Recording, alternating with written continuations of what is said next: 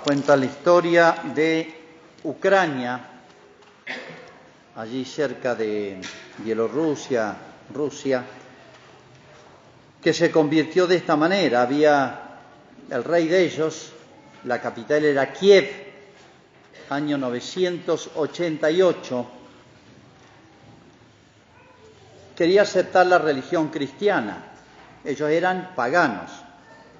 Entonces mandó delegados a lo que era la ciudad más grande cristiana de esa zona, que era la famosa Bizancio o Constantinopla. Había una iglesia que todavía está en pie, pero como eso lo ocuparon los musulmanes desde el año 1500, 1400 y algo, ahora es una mezquita musulmana, un templo musulmán y un lugar muy turístico. Bueno, una hermosa iglesia llamaba Santa Sofía. Los delegados del rey, de Vladimir, fueron a participar ahí de lo que sería una misa solemne. Volvieron tan impresionados que contaron esto. Al ver eso, dice, no sabíamos si estábamos en el cielo o en la tierra. Nunca hemos visto tanta belleza. No podemos describirlo, pero esto es todo lo que podemos decir. Allí Dios habita entre los hombres.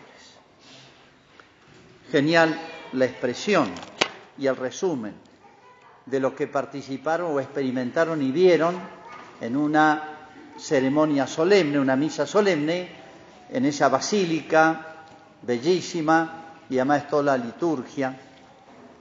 Y bueno, a raíz de eso se convierte el rey, se convierte todo el pueblo de Ucrania y ahí empezó el cristianismo en Ucrania, un país hoy aún profundamente cristiano. ¿A qué viene esto? Que nosotros tal vez em, no, no, terminamos de entender, o tal vez nunca lo hemos escuchado, lo que, lo que llamamos liturgia, voy a usar la palabra muchas veces, la palabra liturgia se refiere al conjunto de ritos, ceremonias religiosas que se realiza normalmente en el templo, especialísimamente la misa. Hay misas más solemnes como la vigilia pascual o las misas que hace en la catedral el obispo, él, pero siempre en torno al culto. El culto es el diálogo, el contacto, la relación viva entre Dios y los hombres. Eso es lo que llamamos liturgia, todos los ritos sagrados. Pero hay un aspecto que quiero destacar hoy, que en realidad el cristianismo siempre lo tuvo presente, pero hay verdades que se empiezan a mm, diluir un poquito por el tiempo, en gran parte por culpa nuestra, los sacerdotes, que no lo explicamos, no lo repetimos, o nos preocupamos poco a veces de profundizar en las cosas de la fe. Fíjense, voy a leer un texto de la carta a los hebreos, la carta a los hebreos es un texto de un discípulo de San Pablo, probablemente, que quiere explicarle, de esa época de San Pablo, a los primerísimos cristianos, quiere explicarle la superioridad del culto que nace de Jesús respecto al culto que tenían los judíos en lo que llamamos el Antiguo Testamento. Ellos tenían un culto muy solemne, súper solemne, en su famoso templo de Jerusalén que, bueno, en el año 70 se destruyó. Fíjense estas palabras, que son las que voy a comentar porque es el centro del tema de hoy. Dice ustedes, en cambio, le dice a los cristianos, y, y repito, le está hablando a los judíos que se han hecho cristianos y que extrañaban un poquito la solemnidad exterior, los ritos que tenía el culto de Israel. Y le, está explicando que el culto nuevo, que nace de Jesús, con Jesús, es superior. Ustedes, en cambio, se han acercado a la montaña de Sión. La montaña de Sión se llamaba a la, a la montaña donde estaba edificada la ciudad de Jerusalén el monte Sión. Acá en un sentido simbólico lo usa. Es un símbolo de la ciudad celestial, el reino de los cielos. Ustedes en cambio se han acercado a la montaña de Sión, a la ciudad del Dios vivo, a la Jerusalén celestial, a, una multitud de ángeles, a una fiesta solemne, a la asamblea de los primogénitos, cuyos nombres están escritos en el cielo. Se han acercado a Dios, que es juez del universo, y a los espíritus de los justos, que ya han llegado a la perfección de los santos. A Jesús, el mediador de la nueva alianza, y a la sangre purificadora que habla más elocuentemente que la sangre de Abel. Todo este lenguaje, todo este lenguaje para un judío, Montesión, Jerusalén celestial, etcétera, era muy elocuente, le decía todo. ¿Qué es lo que le está queriendo explicar en la carta a los hebreos este discípulo de San Pablo. ¿Qué le está explicando a los cristianos? Lo que vivió toda la iglesia antigua. En otras palabras, que cuando uno participa de la misa, que es el acto más perfecto que tiene la iglesia de culto a Dios y de mayor proximidad con Dios, es el acto más cercano que tiene. ¿Qué le está queriendo decir? Que cuando uno participa de la misa, no es simplemente que está haciendo una oración que Dios escucha. Hay un solo acto litúrgico que se está realizando ahora y eternamente en el cielo. ¿Y quién es el sacerdote principal? Jesucristo. Siempre vivo, dice San Pablo, para interceder por nosotros. O sea, en el cielo hay, un hay una una solemnísima, imagínense, misa. La única misa que se le celebra es la que hizo Jesús. Y Jesús resucitó y subió al cielo. Y si ustedes leen el Apocalipsis, un libro aparentemente muy enredado y complicado, explica cómo desde que Cristo triunfó en el cielo se va a celebrar como una gran liturgia, una gran misa, un gran acto de culto eterno y lo hace Jesús, y lo hace rodeado de los ángeles, y lo hace rodeado de la iglesia triunfante, que es la de los que ya llegaron. En otras palabras, está diciendo San Pablo, y lo dice el texto que acabo de leer, lo dice repetidamente, ustedes se han acercado a la Jerusalén celestial. En otras palabras, cuando uno participa de la misa, no hace simplemente un acto piadoso, cositas buenas que agradan a Dios, está como introduciéndose y participando y elevándose hacia la eternidad, hacia el cielo. O sea, esta misa no es una, un acto nuevo, sino que nos estamos uniendo a la única misa con mayúscula que realizó Jesús y se prolonga por toda la eternidad. Estamos participando de esa misa. Por eso, lo que llamamos la liturgia, todos los ritos, las ceremonias, voy a tratar de explicar en estos días todo lo que pueda y hasta donde pueda, no los ha fabricado el hombre. El ser humano podrá hacer una obra de arte, fabricar eh, este, edificar una iglesia con un estilo hermoso, lo más que pueda. El ser humano puede fabricar muchas cosas y ofrecerle a Dios. Pero la liturgia la misa y todos los sacramentos, pero especialmente estamos hablando de la misa, la inventó Dios, la inventó Jesucristo. El ser humano no puede fabricar nada. Todos los elementos de la misa, todos, están tomados del Antiguo Testamento y del Nuevo Testamento y de Jesucristo, todos, uno por uno. Los judíos quisieron hacer una cosa, si recuerdan, cuando salieron de Egipto, Moisés subió al monte a hablar con Dios y transmitirle lo que había hablado con Dios y lo que Dios quería transmitirle a los hombres, y los judíos impacientes se fabricaron un toro con las joyas y adoraron ese toro, que era la religión pagana de los egipcios. ¿Qué hizo Moisés cuando llegó? Les destruyó el toro y les partió las tablas de la ley. ¿Por qué? Porque Moisés venía con esta idea. Dios le dice, haz todo, o sea, todos los ritos litúrgicos, todas las ceremonias religiosas que tenía el pueblo de Israel, que era antecedente y una figura de la iglesia, tenían que darlos Dios. Haz todo como según el modelo que se te mostró en el monte. Es lo que le dice Dios a Moisés. Realiza todo, dale las instrucciones al pueblo de Israel, del cual Moisés era el mediador, según el modelo que se te mostró en el monte. Por eso, ese, ese toro que habían fabricado los judíos era fabricación de ellos, una fabricación humana. La liturgia cristiana, que impresionó a los enviados del rey Vladimir, dice, hemos estado en el cielo. ¿Por qué? Era una liturgia muy solemne, muy hermosa, donde mezclaba eh, el canto, la belleza a los ojos de la, de la catedral, los movimientos, todos los que participaban de la liturgia. Bueno, eso era bello y era un reflejo, lo mejor que podían, de lo que se está realizando hoy, ahora en el cielo.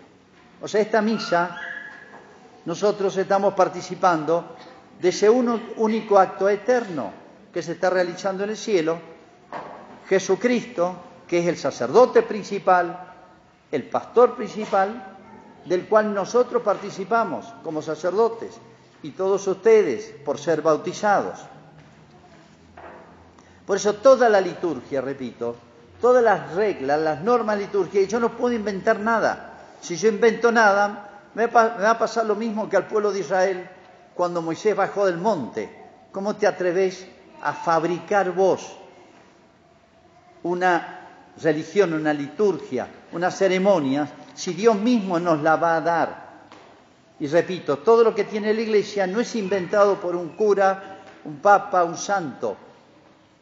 Así como el credo, así como los mandamientos vienen de Jesucristo, las normas litúrgicas también están dichas, enseñadas desde el Antiguo Testamento, pasaron al Nuevo Testamento y a través de Cristo y la Iglesia llegaron a nosotros. Fíjense otra cosa más. Participar entonces de la misa es participar de ese mismo acto litúrgico en el cual están comprometidos los ángeles y los santos. Y ahora introduzco otro tema. La iglesia es una, pero tiene tres etapas y clases de miembros. Los que ya llegaron se llama la iglesia triunfante. En primer lugar, la Virgen. Bueno, los santos, que llamamos los santos, no sabemos cuáles, algunos, porque hemos estudiado su vida, la iglesia los ha declarado, pero hay muchísimos otros. Toda la iglesia triunfante, con cantidad de miembros que desconocemos, pero que ya llegaron son los miembros más excelsos, del, de la Iglesia. Por eso está bien dicho, yo creo, para decir que soy católico, usted cree en los santos, sí, que aquellas personas que murieron en amistad con Dios ya llegaron al cielo. Segundo lugar, los que están camino al cielo, pero deben purificar algunas cosas. Se llama iglesia purgante, es el purgatorio. Por eso llamamos los fieles difuntos. Fieles murieron con fe y en gracia pero deben purificarse para entrar en el cielo. ¿Están presentes en la misa? Sí, pues son parte de la iglesia. Y la iglesia que es, el cuerpo de Jesús, cuerpo místico, espiritual, pero real, es inseparable. Y en tercer lugar estamos nosotros, aquí en la tierra, que participamos e intentamos participar con fe y con amor a Dios y participar activamente. Somos los miembros de la tierra, iglesia peregrina porque vamos caminando hacia el cielo, y militante, porque es un caminar costoso, dificultoso, cuesta perseverar. Fíjense lo que dice el cardenal Ratzinger, luego Papa. La liturgia dice, no es algo que fabrican los hombres, es anterior a nosotros, es acceso a la liturgia permanente del cielo. Así, y sólo así, la liturgia terrena es liturgia verdadera, sumándose a lo que ya acontece y a lo que nos es infinitamente superior. Entonces, si Dios en el cielo ya, por así decir, instituyó la misa, la fabricó, mal dicho, fabricó, la, la, diagramó, la hizo, el mismo Cristo, el mismo Dios y nos lo transmitió en figuras a través de Moisés, en realidad a través de Cristo, nosotros no podemos fabricar e inventar nada. Es simplemente sintonizar con lo que Dios nos entregó y nos regaló del cielo. San Gregorio, año 500, hay infinidad de textos. En el altar, lo más bajo se une con lo más sublime, la tierra con el cielo, lo visible y lo invisible se unen en una unidad única y armoniosa. De manera que eso que nosotros decimos en el credo, creo en la comunión de los santos, unión, comunión significa vínculo, unión de los que estamos unidos a Cristo. La iglesia del cielo, del purgatorio y de la tierra, como un solo ser vivo, un solo ser vivo, pues tiene una misma alma, el alma es el Espíritu Santo, es el alma de la iglesia, no podemos separar.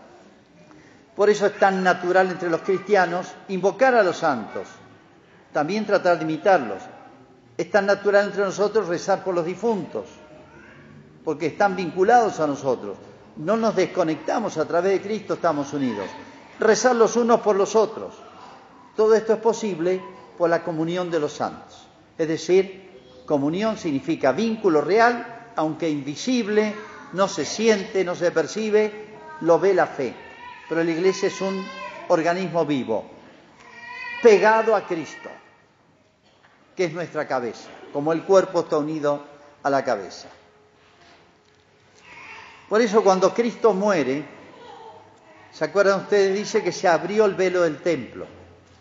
Tiene muchos significados. El velo del templo separaba el lugar hasta donde podían llegar, lo que podríamos decir hoy, los sacerdotes,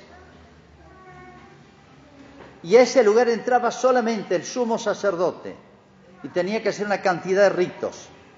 Ese sumo sacerdote, que era uno, y entraba en ese lugar una vez al año, ese sacerdote que entraba en ese lugar que se llamaba el Santo de los Santos, en el templo de Jerusalén, el templo de Israel, era figura de Cristo. Pero ¿qué pasa? ¿Por qué se raja? Cuando Cristo muere se, rompió eso, quedó al aire, a la vista, como diciendo, al morir Jesús, al ofrecer su sacrificio, quedaron abiertas las puertas del cielo. Entraba el sumo sacerdote, ahora entró Jesús, que es el verdadero. El otro era una figura, un anticipo. Y ahora entró el verdadero, que es Cristo. Y con Cristo todos nosotros. Por eso ahí entraba el sumo sacerdote nomás. Pero en los templos nuestros, se puede decir, ese santo de los santos es toda la iglesia por más que se distingue el presbiterio, ya voy a comentar eso, de la nave. Acá está el sacerdote que yo no lo represento a ustedes. Yo represento a Cristo sacerdote y ustedes que son el cuerpo. Por eso la arquitectura de la iglesia tiene un sentido y una forma muy especial. Entonces, cada vez que estamos en misa, estamos como introduciéndonos por un instante con nuestros defectos, imperfecciones, limitaciones, en el cielo, la única liturgia, que es la que se realiza en el cielo, es la única y eterna hasta el fin del mundo. Empezar la misa, entrar en el templo, recuérdenlo cada vez que lo hacen, y ya vamos a ver el sentido del agua bendita, la señal de la cruz, el lugar sagrado, etcétera. Todo eso significa, esto no es una ficción, esto es una realidad viva y espiritual. Pero sabemos que toda la historia nuestra, y es muy patente en Cristo, es una lucha entre el bien y el mal. San Agustín dirá, hay como dos ciudades que están en pugna. Y así como Cristo dijo, el que no está conmigo está contra mí. Si ustedes leen el Génesis van a encontrar, pongo guerra, dice Dios, pongo enemistad entre ti y la mujer, le dice al demonio entre tu linaje y el suyo. va a haber una guerra. El linaje de, la, de la mujer será María, te aplastará la cabeza y tú le morderás el talón. La cabeza es lo principal y el talón es lo último. Y en el Apocalipsis, capítulo 12, el último libro de la Biblia, dice, vi el cielo, dice San Juan, y vi una guerra. La mujer contra el dragón, dragón horrible que ve San Juan. Ahí está la descripción, si quieren verle, capítulo 12. Hubo una batalla en el cielo. Peleó Miguel y sus ángeles contra el dragón y lo vencieron. El dragón quiso atacar a la mujer y fue preservada. Quiso atacar al hijo y tampoco pudo y empezó la guerra contra nosotros. Estoy resumiendo lo que dice el Apocalipsis. Bueno, esa batalla es la historia. Desde Adán y Eva, es toda la historia de la humanidad. La humanidad no se divide en partidos políticos. La humanidad se divide en derecha, izquierda, centro-derecha, centro-izquierda, no sé cuánto. Esas son categorías falsas, mentirosas, engañosas, confusas. La humanidad se divide con Dios o contra Dios. No lo digo yo, lo dice Cristo, que no está conmigo, está contra mí. El que no recoge conmigo desparrama. Traigamos eso a la vida de Cristo y a la liturgia, a la misa. La misa es una batalla. Es una batalla donde Cristo ya ganó. Por eso si hay algo que le tiene horror el demonio es a la misa, podemos decir. Porque nosotros al, participar de la misa, desde, desde la señal de la cruz, es como si estuviésemos uniéndonos a esa batalla ganada, en la cual se le aplastó la cabeza al demonio, al mal. Entonces, la gran victoria de Cristo se prolonga a través de la historia y participamos de esa victoria si nos unimos a Jesús. No es que lo hizo Él y ya está. ¿Cómo nos unimos? De corazón, por la fe, por el amor a Cristo y a través de la liturgia, yo diría, y a través de la misa. La misa es un acto bélico, guerrero, no de las guerras nuestras de la tierra, sino la guerra más profunda que hay entre el bien y el mal, entre el cielo y el infierno, se puede decir, como lo decía hoy la lectura. Fíjense esto que estoy diciendo, esta participación está dicha muchas veces en la liturgia. Cuando va a empezar la parte más importante, que es el prefacio, va a empezar, sabía explicar eso, la plegaria eucarística, el sacerdote dice sursum corda, levantemos el corazón. ¿Qué significa eso? No estoy diciendo ánimo, ya los cansé con el sermón, aguanten un poquito más que ya termina la misa. No estoy diciendo eso. ¿Qué estoy diciendo? Sursum corda, elevemos al corazón, o sea, despertemos la fe, despertemos el amor a Dios y ubiquémonos donde estamos. En el cielo. ¿Dónde estamos? Rodeados de los ángeles que no se ven y de los santos. Estamos en un mismo acto junto con ellos. Por eso al terminar el prefacio, que es un texto de acción de gracias por este regalo de Dios, esta invitación de Dios al cielo, a la eternidad, al reino de los cielos, cantamos Santo, Santo, Santo. ¿Por qué cantamos eso? Porque alguien inspirado hizo esa cancioncita. Lean el capítulo 6 del libro de Isaías. Dice Isaías que vio el cielo abierto y eternamente los serafines cantan rodeando a Dios, Santo, Santo, Santo. O sea, tres veces como diciendo infinitamente santo. Por eso, un Corda, levantemos el corazón, o sea, despertémonos y démonos cuenta en qué, dónde estamos. Y, ahora unimos, fíjense la introducción al santo, junto con los coros de los ángeles y de los santos, nos unimos.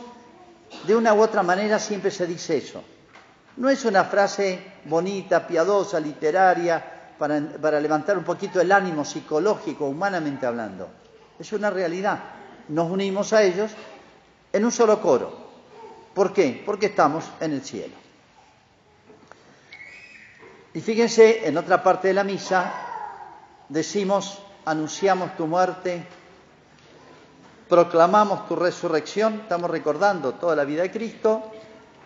Ven Señor Jesús, o hasta que vuelvas, donec venia, dice el texto latino. Ese texto que estamos diciendo ahí, como toda la misa, ¿se acuerdan que había impresionado lo decía ayer por los que estaban, a este hombre protestante que se convirtió, le impresionó que toda la misa eran textos, un entretejido de textos, costumbres y ritos de la Biblia, contados por la Biblia. Bueno, ven Señor Jesús, está tomado en la última palabra de la Sagrada Escritura, Maranatá, no se suele traducir, pero significa ven Señor Jesús. Las oraciones más antiguas de la liturgia de la Iglesia, del siglo I, II, III, etcétera, solían terminar con ese Maranatá, que es arameo y que significa ven Señor Jesús. ¿Qué significa ese ven Señor Jesús? O sea, yo creo, quiero, creo y quiero que esto que estamos participando tan imperfectamente desde la tierra, de algo tan sublime, lo estamos viendo de lejos imperfectamente y no lo podemos experimentar plenamente por nuestra imperfección. Quiero poder que esto se consume, se cumpla, ¿eh? que llegue el banquete de las bodas del Cordero, como dice el Apocalipsis. Por eso cuando el sacerdote va a mostrar la hostia para comulgar, en realidad dice, este es el Cordero de Dios que quita el pecado del mundo. Felices los invitados a las bodas del Cordero, dice el texto original. Beati que agni vocati sunt. Felices los que sean llamados a la fiesta de bodas del Cordero. ¿Quién es el Cordero? Cristo crucificado. ¿A qué se refiere esas bodas? La iglesia, lo dice el Apocalipsis, se unirá a Dios como la esposa a su esposa, ¿eh? en una unión indisoluble. Y eso será motivo de super festejo, unidos a Cristo, a Dios por la eternidad. Felices los invitados a esta boda eterna, infinita y perfecta de los cielos. No me alcanza la palabra, no me alcanza la idea, todo, para explicar esta realidad tan sublime. Les dejo la idea para que ustedes lo mastiquen, lo mediten, lo piensen y sigan los textos de la misa para ver todo esto que yo he dicho, como es una realidad, es una realidad viva que percibimos con los ojos de la fe. Hagamos